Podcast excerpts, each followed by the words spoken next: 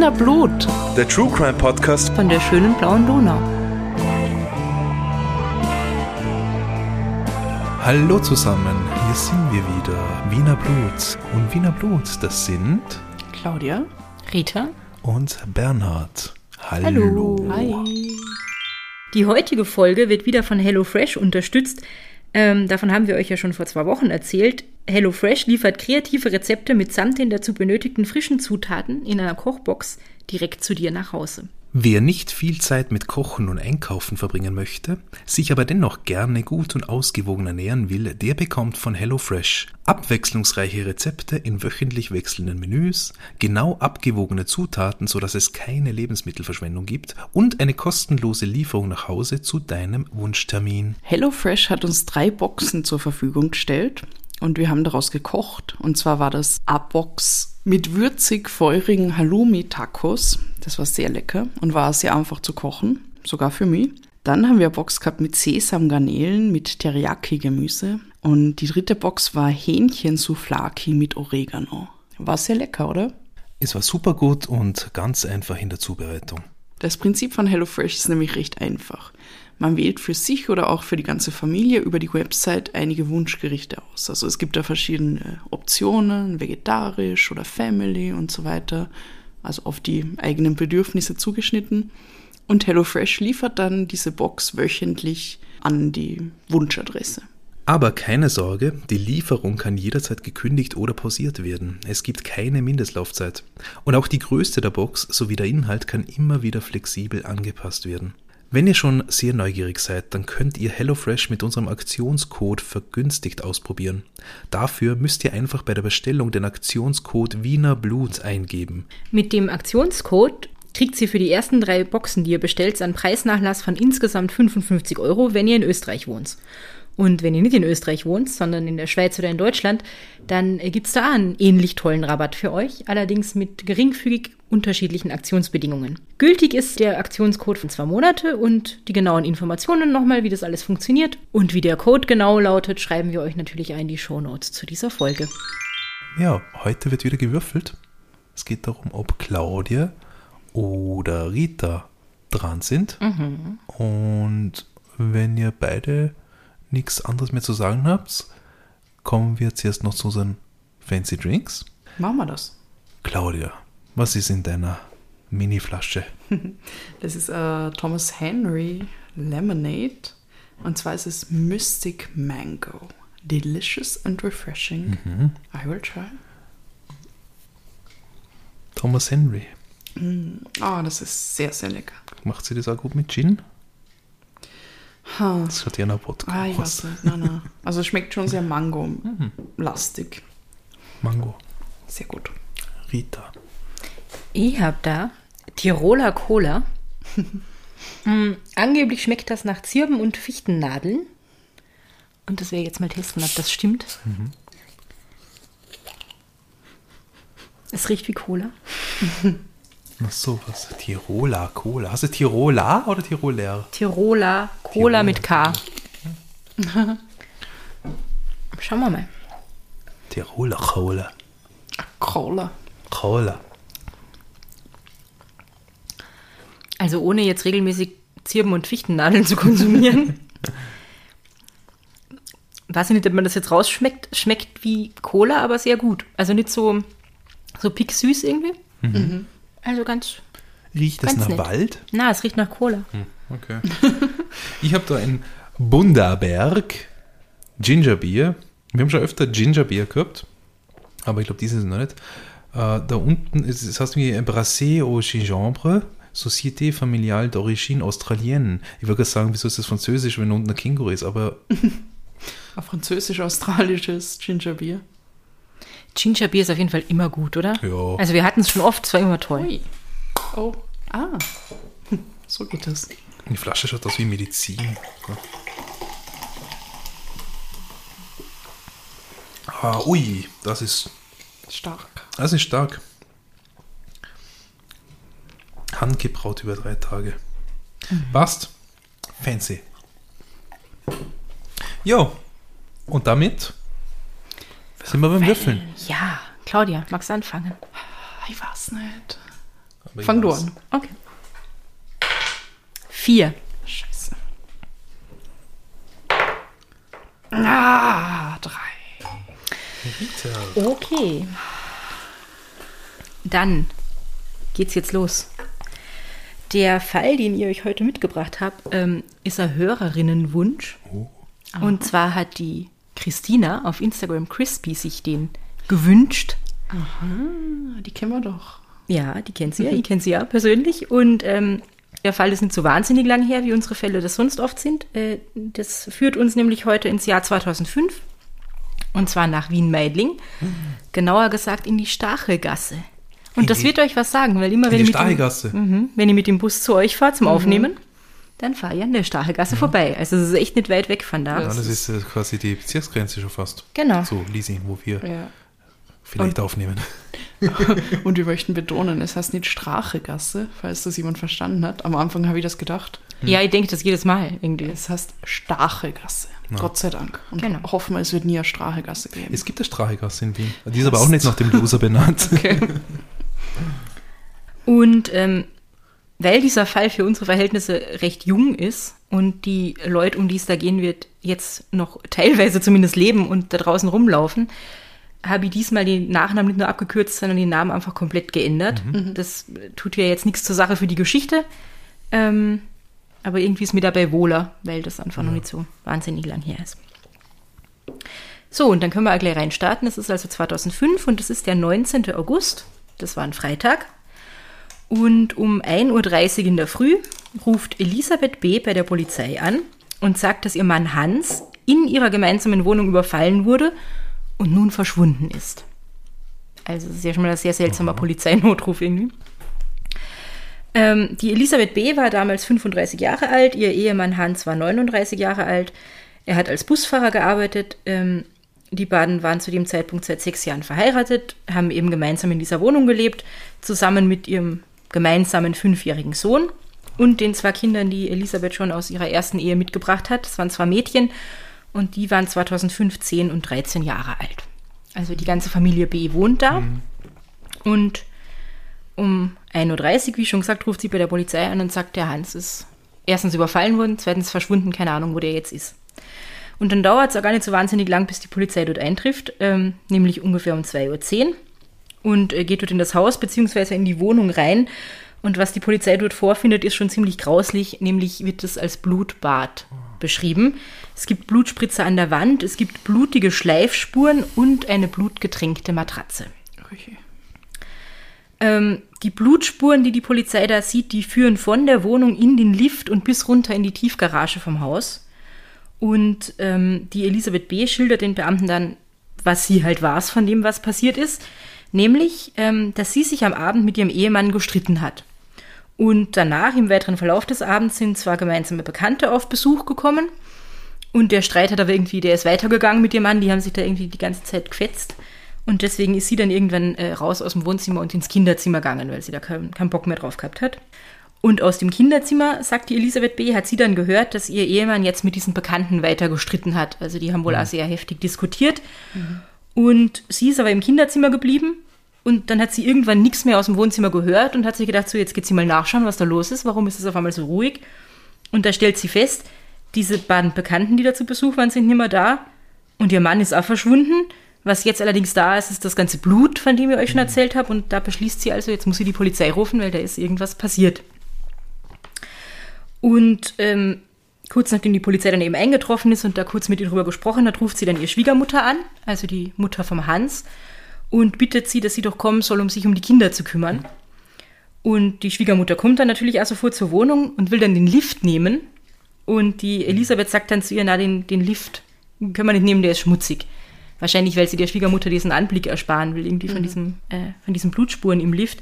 Allerdings spätestens in der Wohnung sieht die Schwiegermutter dann natürlich, wie es da ausschaut und ahnt dann natürlich auch, dass da irgendwas sehr Schlimmes vorgefallen sein muss. Später wird die, die ähm, Schwiegermutter dann sagen, dass die Elisabeth ganz cool gewirkt hat und überhaupt nicht nervös war.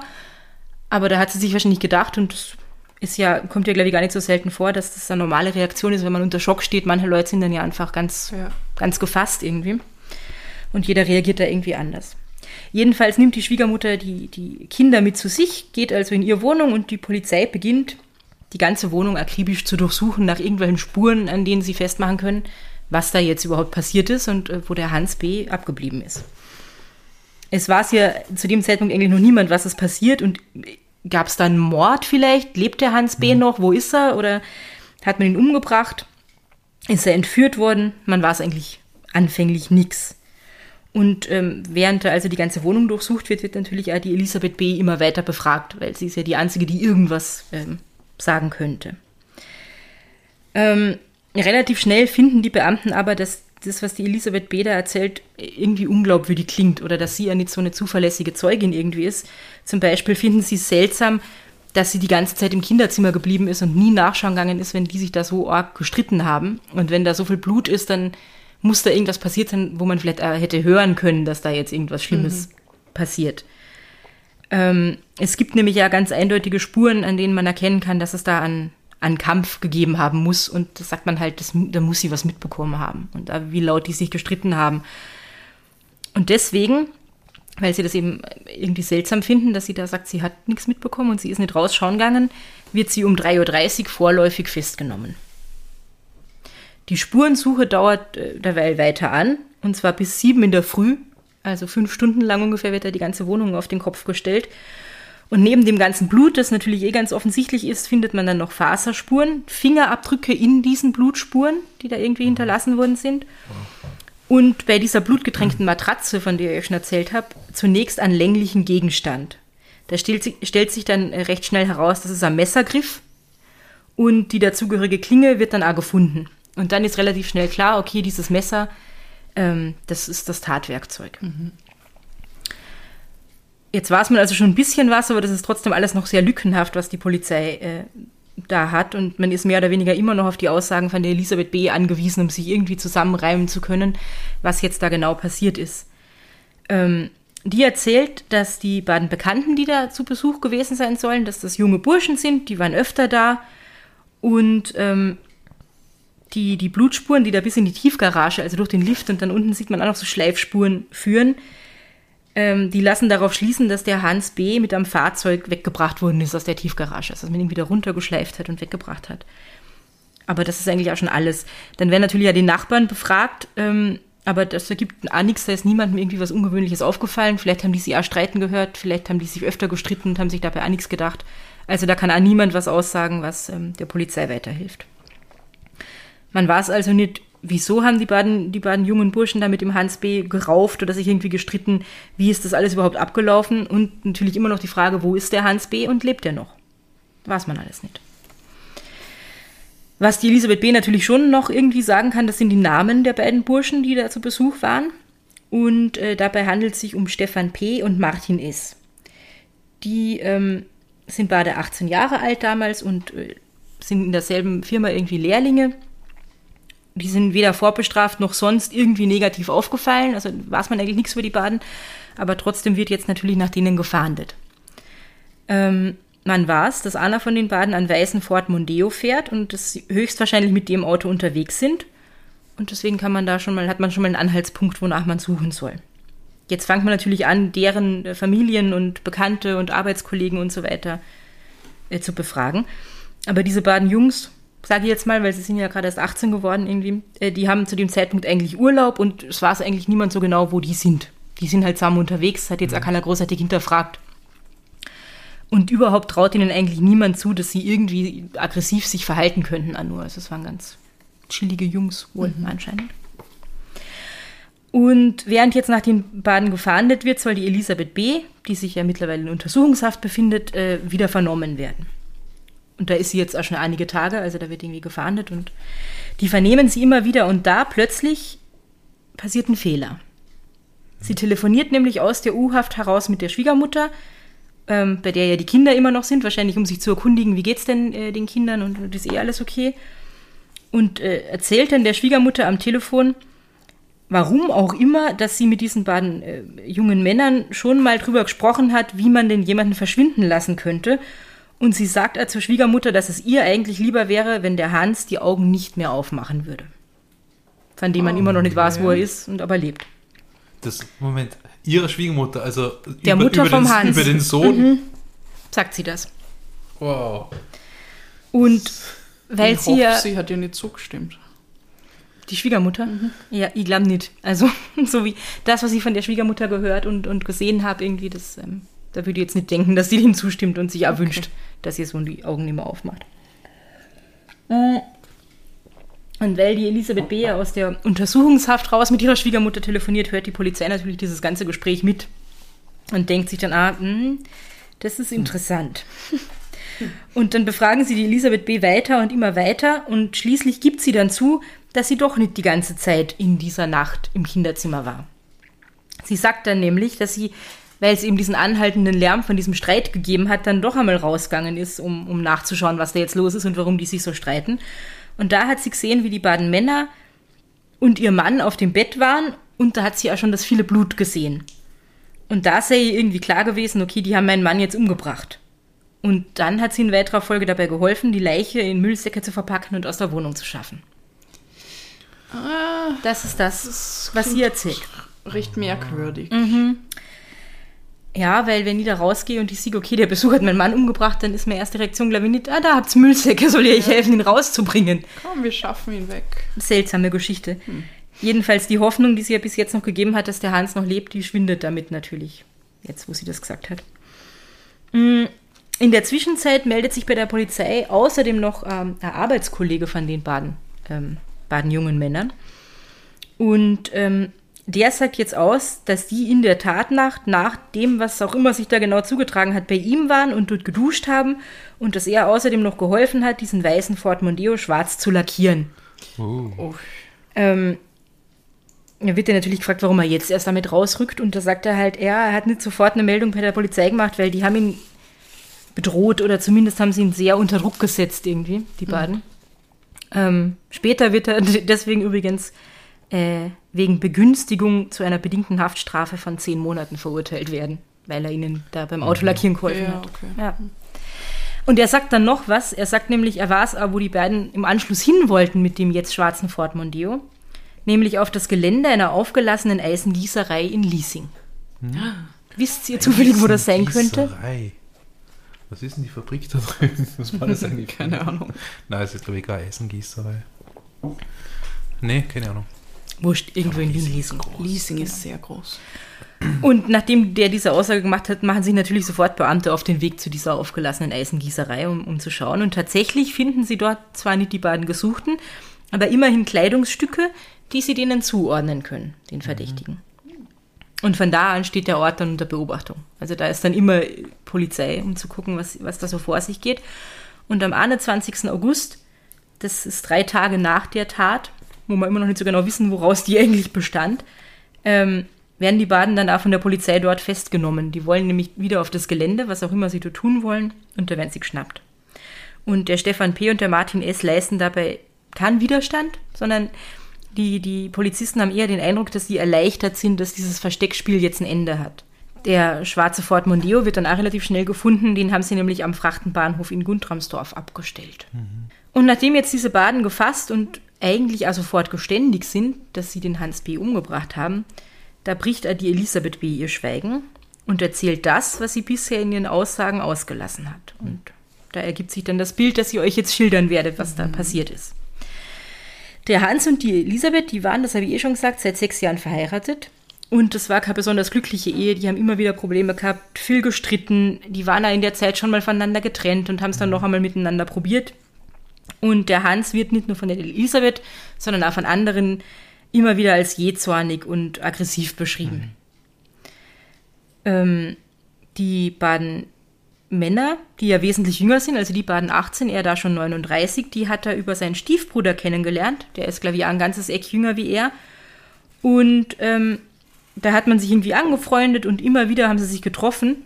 Und zwar, um sich zusammen einzurauchen. Also der Stefan P. und der Martin S. und der, der Hans B., die treffen sich immer mal wieder und kiffen zusammen. So. Und überhaupt sollen die beiden jungen Männer schon relativ viel Erfahrung mit diversen Drogen irgendwie haben. Also nicht nur mit Marihuana, sondern auch mit anderen Dingen. Und in der Zeit, die sich die jetzt alle schon kennen, haben der ähm, Stefan P. und Martin S. sogar mal eine ganze Woche in der Wohnung von Hans und Elisabeth gewohnt. war eine ausgedehnte Kiffparty oder ja. so. Genau. Und da haben sie dann die Elisabeth ein bisschen näher kennengelernt zum ersten Mal. Und, ähm, und den Hans von seiner weniger schönen Seite. Die beiden Burschen sagen nämlich aus, dass sie da zum ersten Mal mitbekommen haben, wie er seine Kinder anschreit und wie tyrannisch er in der Familie irgendwie ist. Weil vorher war er halt irgendwie immer so der, der Kamote Haberer, mit dem man was rauchen kann. Und da, wo sie dann doch länger Zeit mit ihm verbracht haben, haben sie mitkriegt, okay, der ist zu uns nett, aber der ist nicht immer so. Und ähm, sie haben dann irgendwie auch so ein bisschen Mitleid mit den Kindern, weil der die halt auch anschreit und auch mit seiner Frau. Und vor allem der Stefan P. fühlt sich mit der Elisabeth verbunden. Die sind irgendwie auf einer Wellenlänge, verstehen sich sehr gut. Er hat äh, vor kurzem erst seine erste große Liebe verloren. Die ist ihm nämlich ausgespannt worden von dem Stiefbruder vom Hans, also über den sie sich kennengelernt haben. Und außerdem ist sein Vater schwer krank, das belastet ihn auch irgendwie. Und, und die Elisabeth hat da halt immer ein offenes Ohr für seine Probleme, der erzählt er das alles. Und, und so wird sie irgendwie zu einer sehr wichtigen Bezugsperson für ihn. Und die Elisabeth erzählt ihm von ihren Sorgen. Und das sagt sie halt auch, dass sie Angst vor ihrem Mann hat. Und er kann sich das ganz gut vorstellen, weil das hat er mitkriegt, wie der drauf sein kann und wie der sie irgendwie anschreit. Und deswegen sagt sie dann eines Tages zum Stefan B., wenn der Ernstfall eintritt und das wirklich eskaliert, dann soll er ihr helfen. Und sollte das so sein und der, der ähm, Hans wird wirklich handgreiflich, dann vereinbart sie mit ihm, sie wird ihm mal SMS schreiben mit dem Text, vernichte die Spinne. Boah. What the fuck? Also das ist so der Code, den sie da irgendwie ausmacht und äh, das ist relativ klar, was sie damit irgendwie meint. Die meint nicht, komm und äh, fahr mit mir irgendwie ins nächste Frauenhaus oder ja, so. Ja. Aber der Stefan P. denkt sich da nicht so viel dabei. Also der findet das, glaube ich, auch im ersten Moment ziemlich arg. Tut das aber irgendwie so als Gerede ab, ja, das sagt sie jetzt so, das wird eh nie passieren, das wird sie mir nie schreiben, die ist halt gerade total neben der Spur irgendwie. Und das, also denken hakt das irgendwie so ab. Ne? aber, aber, aber auch unter, unter anderen Umständen, aber wenn, wenn das passiert und die Polizei dann irgendwann die SMS auswertet und sowas liest, ich meine, weswegen gesagt haben, bring Milch mit oder so, keine Ahnung. Nicht die Ja. Spinne. Sie wollte, glaube ich, irgendwas, was man tatsächlich nie irgendwem sonst unter normalen Ja. Umständen schreiben würde, damit es eindeutig ist, worum es da geht. Ach so, Dir sage ich das manchmal, aber nicht mit diesen Worten. vernichte die Spinne. Bernhard räumt die Spinnen weg. Also er schmeißt sie vom Balkon. Ja, Meistens. Ich, ich auch meistens. Sie seilen sich dann langsam ab und Ja. spazieren unten weiter. Sind dann unten. Okay. Auf jeden Fall, der Stefan denkt sich da jetzt nicht zu viel dabei. Das ist halt so dahergesagt und irgendwie eh ziemlich org, aber es wird ja sicherlich nie passieren. Also, er nimmt es nicht so ganz ernst. Aber tatsächlich, am 18.08. ist es soweit.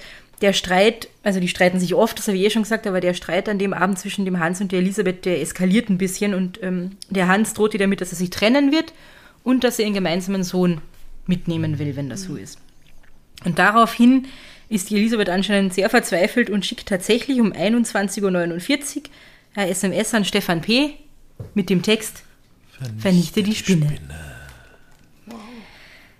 Und als diese SMS beim Stefan P. ankommt und sein Handy klingelt, da steht er gemeinsam mit dem Martin S. zufälligerweise direkt vor der Wohnungstür Oh. von den beiden. Also vom Hans und der Elisabeth. Die sind nämlich an dem Abend zuvor schon vom Hans B. angerufen worden. Der hat sie eingeladen und gesagt, bitte Burschen, kommt's vorbei. Er, vielleicht wollte er was rauchen, um wieder ein bisschen runterzukommen nach dem ganzen Streit. Ähm, die beiden haben wohl vorher schon ordentlich andere Drogen konsumiert, wollten eigentlich gar nicht mehr großartig irgendwas unternehmen, aber nachdem der Hans dann angerufen hat, haben sie gedacht, gut, da können wir ja doch noch hin äh, vorbeischauen. Und dann stehen sie also vor der Tür. Das Handy vom Stefan P. klingelt, er holt es aus der Hosentasche, liest die Nachricht und im ersten Moment kann er das gar nicht fassen und überlegt, ob er jetzt nicht einfach wieder umdran und haben gehen soll, weil er will damit eigentlich nichts zu tun haben. Aber bevor er sich das irgendwie überlegen kann, aber sich jetzt umdreht und haben geht, geht da schon die Wohnungstür auf. Der Hans B. steht da und sagt, kommt seiner. Und dann gehen sie rein. Und wo sie da in die Wohnung reinkommen, ist der Streit zwischen dem Ehepaar weiter in vollem Gange. Die schreien sich da irgendwie an. Der Hans B. soll da besonders aggressiv gewesen sein. Und der Stefan und der Martin, die denken sich dann, okay, also so wie der jetzt drauf ist, wollen wir die Frau und die Kinder eigentlich nicht allein mit ihm lassen. Wir bleiben einmal da, Ja. damit da irgendwie nichts Schlimmeres passiert. Und wollen zunächst versuchen, auf ihn einzureden und ihn irgendwie zu beruhigen. Das funktioniert nicht so gut. Die schreien dann auch irgendwie rum und so, weil sie sind ja auch nicht mehr nüchtern. Und das eskaliert total, dieser Streit. Wer übrigens zu dem Zeitpunkt auch noch in der Wohnung ist, das ist der Stiefbruder vom Hans, von dem wir eh schon gehört haben. Der ist auch da und der wird später erzählen, dass er gesehen hat, wie einer der beiden äh, Jungs da eine Gaspistole auf den Hans gerichtet hat, um ihn irgendwie einzuschüchtern und ihm zu sagen, er soll jetzt aufhören und da Ruhe geben und so. Die nimmt er dann aber wieder runter, also er hat ihn damit nur irgendwie gedroht. Und der Stiefbruder sieht auch, wie die Elisabeth mit einem Küchenmesser und Müllsäcken aus der Küche kommt. Denkt sich aber erstmal nichts dabei, weil, okay, muss sie halt wegrahmen oder was auch immer. Und weil ihm das alles zu blöd ist mit diesem ganzen Streit und, und die Stimmung ganz fürchterlich ist, geht er bald drauf harm. Später wird er deswegen auch wegen unterlassener Hilfeleistung angeklagt werden. Boah, das ist, Das ist- das ist krass. Mhm. Irgendwie. Weil da unterstellt man ihm ja, dass er, dass er irgendwie wissen hätte müssen, was da abgehen wird. Ja, anscheinend ist es da so zart durch, äh, zugangen, dass man da, also, Ja. ja. Ich finde es auch arg, aber es ist so. Ja, auf der anderen Seite, vielleicht hat ihm das das Leben gerettet. Vielleicht. Wer war's, ja? Ich war es übrigens auch nicht, aber also er ist deswegen angeklagt worden, aber dann er wirklich verurteilt Ah, worden ja, ist und okay. zu was, das Ah, kann ich okay, nicht, so, okay. das kann ich leider nicht sagen. Mittlerweile ist es ungefähr 10 am Abend. Der Hans lässt sich immer noch nicht beruhigen. Die streiten also alle immer noch rum. Die Elisabeth nimmt dieses Küchenmesser, das der Stiefbruder schon gesehen hat, legt es vor die beiden jungen Männer auf den Tisch und die werden dann später sagen, sie soll sich mit dem Finger über den Hals gefahren sein. Also so. Ihr könnt es jetzt draußen nicht sehen, aber die Claudine der Bernhard schon. Mit dem Finger über den Hals und soll dabei so ganz, ganz leise, fast unhörbar Bitte geflüstert haben. Also so die Lippen bewegt haben. Und daraufhin denkt sich der Stefan P., er muss jetzt was tun. Die hat ihn da jetzt angefleht und so. Er umfasst den Hans von hinten, reißt ihn von diesem Stuhl hoch, auf dem er da irgendwie sitzt, haltet ihm den Mund zu und fordert den Martin S. auf, mach's jetzt. Und der Martin S., der macht es tatsächlich, nimmt das Küchenmesser und sticht mehrmals in den Hals vom Hans. Und dann bricht die Klinge ab. Oh. Weil ich habe ja schon gesagt, erst wird der Griff vom Messer gefunden, dann später irgendwo die Klinge. Der Hans wehrt sich, der kämpft um sein Leben. Die sind irgendwie auch nicht darauf vorbereitet, dass der jetzt wahrscheinlich auch relativ kräftig ist und da ziemlich dagegen haltet. Aber es geht dann trotzdem weiter, nämlich mit dem eigenen Wurfmesser von Martin S. oder vom Stefan P. Das weiß ich auch nicht so genau, aber einer von den beiden hat auf jeden Fall ein Wurfmesser dabei. Und damit machen sie weiter und insgesamt werden dem Hans B. 28, in einer Quelle, aber nur in einer habe ich 58 gelesen, Stichverletzungen zugefügt und die Pulsadern durchtrennt. Wa- Was ist das noch danach? Ich weiß nicht, ob das danach oder wann das genau passiert ist. Ähm, ich habe dann gelesen von der Gerichtspsychologin Adelheid Kastner, dass das ein typisches Beispiel für das sogenannte Overkill-Phänomen ist, mit diesen vielen, vielen Stichen. Nämlich, dass viel mehr Gewalt angewendet wird, als überhaupt nötig wäre. Der wäre wahrscheinlich mit zehn Stichen genauso tot. Ähm, und das ist irgendwie ein Zeichen dafür, dass der Täter oder die Täter mit aller Macht und Verzweiflung versuchen, diese Situation zu beenden. Die wollen da eigentlich raus, die wollen einfach nur, dass es aufhört und deswegen reagieren die so über. So, der Hans B. ist jetzt tot. Das schaut in der Wohnung aus, wie ich es ja eh schon beschrieben habe. Blutbad auf der Matratze da irgendwie im Wohnzimmer und so. Die Elisabeth B. bringt Klebeband und Müllsäcke und sagt dann, dass sie das Auto vom Hans in die Tiefgarage bringen wird. Das ist anscheinend irgendwo anders geparkt, ähm, weil in die Tiefgarage können sie die Leiche mit dem Lift relativ leicht bringen. Und ihr Plan ist es, dass die beiden sollen mit der Leiche wegfahren, die verschwinden lassen und anschließend wird sie ihren Mann einfach als vermisst melden. So. Dann muss sie natürlich viel putzen in der Wohnung, aber das nimmt sie irgendwie in Kauf. Und das hat sie sich wahrscheinlich schon vorher irgendwie Zurechtgelegt. Das klingt so. Ich, ich habe eine Frage. Weil du hast ja gesagt, sie haben kind, also drei Kinder Ja. insgesamt. Waren die auch in der Wohnung? Die waren alle in der Wohnung. Oh. Im Kinderzimmer. Da, wo sie behauptet hat, So. dass sie auch war die ganze Zeit. Weil es kann ja nicht sein, dass, also wie, so wie du das beschreibst mit diesem Tumult, dass erstens die Kinder in derselben Wohnung das nicht mitkriegen Mhm. oder an Nachbarn. Ich meine, da mussten ja. Ja. Oder ist das ein Einfamilienhaus? Na, na. Andererseits, wenn der so ein Tyrann war, Ja, also, also, falls, jetzt, ja, vorsichtig, und wenn die öfter gestritten haben laut, die verkriechen sich, die wollen nichts damit zu tun haben, die Ja. sind eh arm und danach äh, ist dann endlich ruhig, schlafen sie erschöpft ein, also das ist, Ja, meine Vermutung ist auch, dass die Kinder, die natürlich, wenn die das gehört haben, aber die ist vielleicht so oft gestritten worden, dass das für die jetzt nicht so ein, ich gehe mal nachschauen, sondern ich verkriege mich lieber irgendwie war. vielleicht ist es ja eingesperrter, weil damit die ja nicht versehentlich so. rauskommen, ja, zusätzlich. Das kann auch sein. Und bei den Nachbarn wird es vielleicht ähnlich sein, wenn die so viel gestritten haben. Ja, aber das, das kann ich schwer nachvollziehen. Also das Nachbarn bei so einem Tumult, wenn da Mhm. mehrere Leute in der Wohnung rumschreien und keine Ahnung was machen, das, Ja. Ja, dass die das dann da nicht melden, auf, genau, das ja, ist- wenn das schon Weil- gemeldet hätte vielleicht. Ja, Keine Ahnung. tragisch. Also das klingt Ja, also alles sehr, sehr furchtbar. Jedenfalls, ihr Plan ist also, die, die sollen die Leiche verschwinden lassen. Sie wird dann ihn als vermisst melden, einfach an zwei Tage später.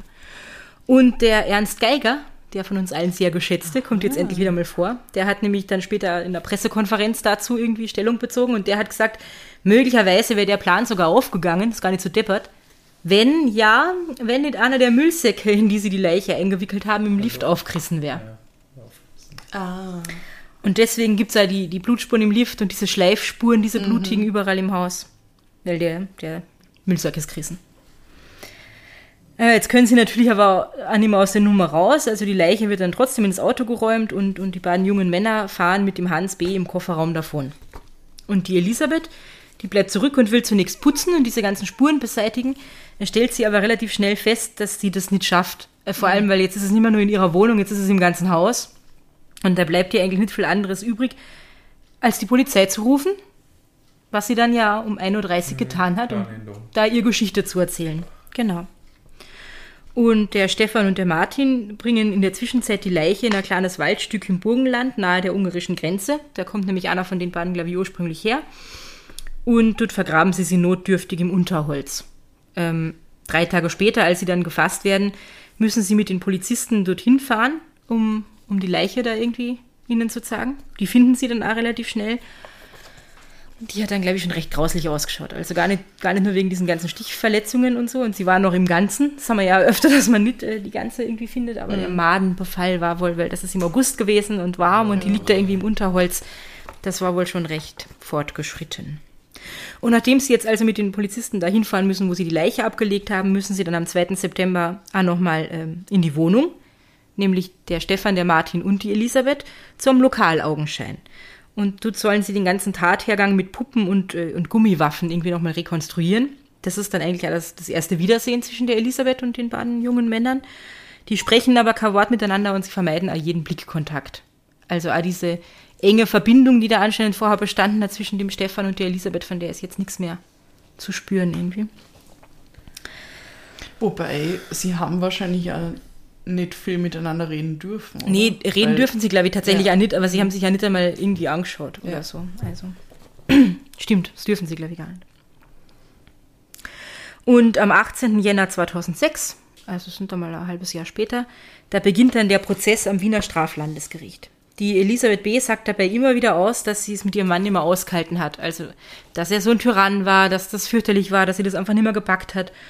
Und den Satz vernichte die Spinne, den hat sie deswegen gewählt, weil er immer wieder Vorhaltungen und Vorwürfe gemacht hat und er hat Fehler von ihr gesammelt, um ihr die später vorzuwerfen, wie eben eine Spinne ihr Beute im Netz sammelt.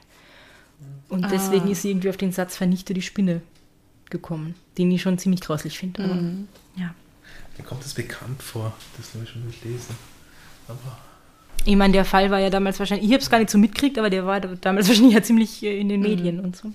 Ich habe davon noch nie gehört. Ich auch nicht, bevor die Christina mir das erzählt hat. Bin ihr sehr dankbar für diesen Tipp. Die beiden jungen Männer sagen aus, dass sie, dass sie der Elisabeth helfen wollten in erster Linie. Die haben Mitleid gehabt, die haben gesehen, wie der sich, der Hans sich den Kindern und der Frau gegenüber verhaltet und die wollten da einfach irgendwie einschreiten. Und außerdem sagen sie, dass sie halt vorher einfach schon so viele Drogen genommen haben an dem Tag und dass das ihr Hemmschwelle wahrscheinlich sehr gesenkt hat.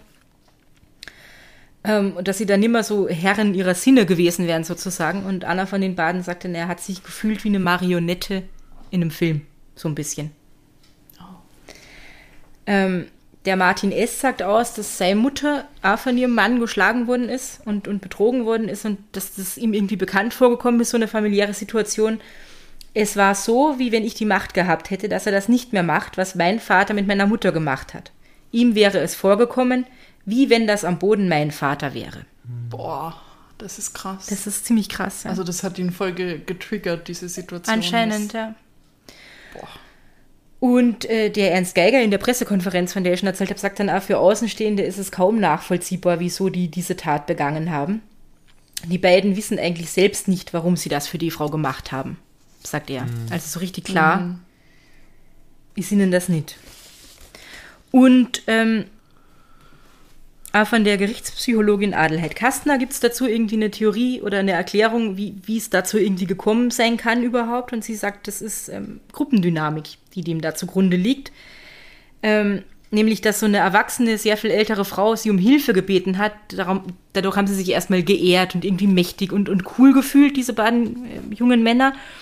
Und dann sei es natürlich noch besonders wichtig, dass sie, dass sie Bade instrumentalisiert hat und nicht nur Ahn. Mhm. Sonst hätte Anna vielleicht nochmal einen Rückzieher gemacht oder, oder, der andere hätte irgendwie eingegriffen und gesagt, mach das nicht. Aber so, weil sie da beide irgendwie drin waren, wollte keiner vor dem anderen irgendwie nachgeben, als Feigling dastehen, sein Gesicht verlieren. Also es war so ein Gruppenzwang sozusagen. Das ist, ich finde jetzt nicht, dass das so eine wahnsinnig befriedigende Erklärung ist. Ein bisschen einleuchtend ist es schon. Also da wird schon was mhm. dran sein, aber es ist trotzdem krass irgendwie, dass, dass das so gekommen ist, wie es gekommen ist. Ähm, die Elisabeth B wurde dann tatsächlich wegen Anstiftung zum Mord zu 20 Jahren Haft verurteilt und in Schwarzau untergebracht, im Frauengefängnis. Diese 20 Jahre sind jetzt noch nicht um.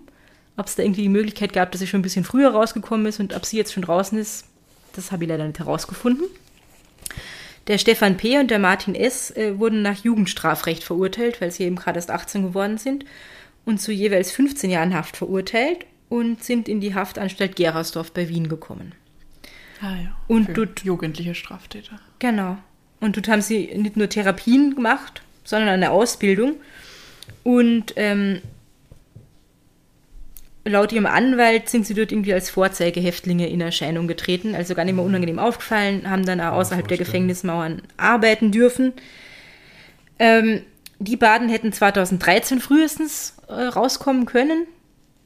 Ich habe aber leider nicht rausgefunden, hm? Was eh früh ist, das wären dann acht Jahre gewesen. Genau. Also nach ja. der Tat, ja. Okay. Ähm, ich weiß aber nicht, ob sie ja. tatsächlich früher rausgekommen sind. Jetzt werden sie mhm. wohl schon draußen sein, nehme ich an. Wahrscheinlich schon. Ja. Genau.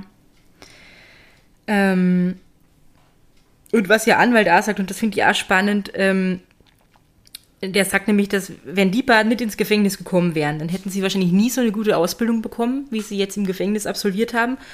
Und äh, er glaubt, es wäre ziemlich wahrscheinlich nicht gut ausgegangen mit ihnen und den ganzen Drogen. Also sozusagen mhm. hat das für sie irgendwie was Gutes.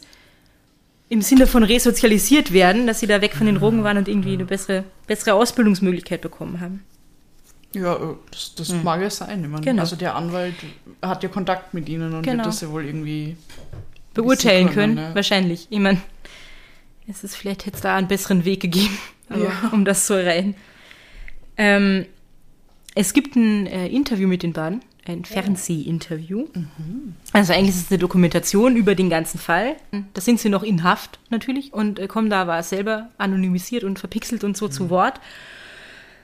Und ähm, da sagen sie aus, dass sie dass es ihnen wichtig ist, dass sie äh, eine Vorbildfunktion haben oder so eine, eine, Mahnung für andere Jugendliche, nicht auf die schiefe Bahn äh, zu geraten und irgendwie in so eine Situation zu kommen, wo ein paar Minuten der ganzes Leben sozusagen und eine Entscheidung oder eine Tat äh, der ganzes Leben auf den Kopf stellen. Ähm, der Martin S. sagt sogar, er wird äh, dann, wenn er, wenn er draußen ist, sehr gerne als Streetworker arbeiten, weil jetzt hat er halt viel Erfahrung mit Drogen, er hat Erfahrung mit Kriminalität und so und er wird das irgendwie gerne einfließen lassen in seine Arbeit. Ähm, Bade sagen außerdem, dass sie sehr oft an die Kinder denken von Hans und Elisabeth mhm. B. und sich fragen, wie es denen jetzt geht. Ähm, der Martin Eskler, wie ist das, der dann sagt, er hat mit seinem Anwalt schon gesprochen, er würde den Kindern gerne einen Brief schreiben und sich für alles entschuldigen, aber das dann gemacht hat, war sie nicht. Ähm, und dass sie sich ja die Frage gestellt haben, okay, die haben äh, eine beschissene Kindheit gehabt, irgendwie, die, diese Familie war irgendwie sehr dysfunktional und so, ob es ihnen mhm. jetzt besser geht, ohne den Vater, aber sie haben halt Vater und Mutter verloren. Also ja. wahrscheinlich nicht die sind dann, glaube ich, auch bei der, bei der Großmutter, also bei der Mutter vom Hans, geblieben in mhm. weiterer Folge, die Kinder. Und beide, beide Täter distanzieren sich äh, komplett von der Elisabeth B. jetzt mittlerweile. Ähm, die sagen halt, sie haben am Anfang gedacht, sie sei halt total verzweifelt gewesen irgendwie und das war alles ganz schlimm. Und sie hätte vielleicht selber einfach nicht besser gewusst, wie sie, wie sie tun soll, wie sie damit um, umgehen soll und das ist deswegen so eskaliert. Ähm, Mittlerweile sagen sie aber, dass sie einfach total manipulativ war und sie halt wirklich benutzt hat irgendwie. Mhm. Ähm, und verstärkt wird das noch durch die Tatsache, und das ist ihr natürlich auch bei der Verurteilung irgendwie sehr stark angelastet worden, dass sie das äh, in Kauf genommen hat, dass ihre Kinder die ganze Zeit während der Tat in der Wohnung waren. Mhm. Also, dass sie da nicht irgendwie einen Zeitpunkt oder irgendwas gewählt hat, wo die Kinder nicht da sind einfach, sondern ja, ja dass sie das wurscht war mehr oder weniger, dass sie das bis zum gewissen Grad mitkriegen. Genau. Und das war wieder mal eine Hometown-Story. Ganz aus der Nähe. Äh, zu den Quellen vielleicht noch kurz. Es gibt äh, einfach, es gibt ganz viel Zeitungsmaterial dazu. Es gibt irgendwie Artikel im Standard, in der Wiener Zeitung, auf Vienna.at, in News, im ORF. Übrigens die Martina Brewein, die wir eh schon öfter da, äh, die Journalistin, über die wir eh schon öfter gesprochen haben, die hat auch mit den beiden Tätern dann irgendwie äh, gesprochen, wo sie im, im Gefängnis waren und kommt in dieser Dokumentation auch zu Wort und so. Genau, das war's. Spannend. Vernichte die Spinne. Voll, voll arg. Krasse Geschichte. Ja, Wahnsinn. Und so nah. Und so noch nicht so wahnsinnig lang her.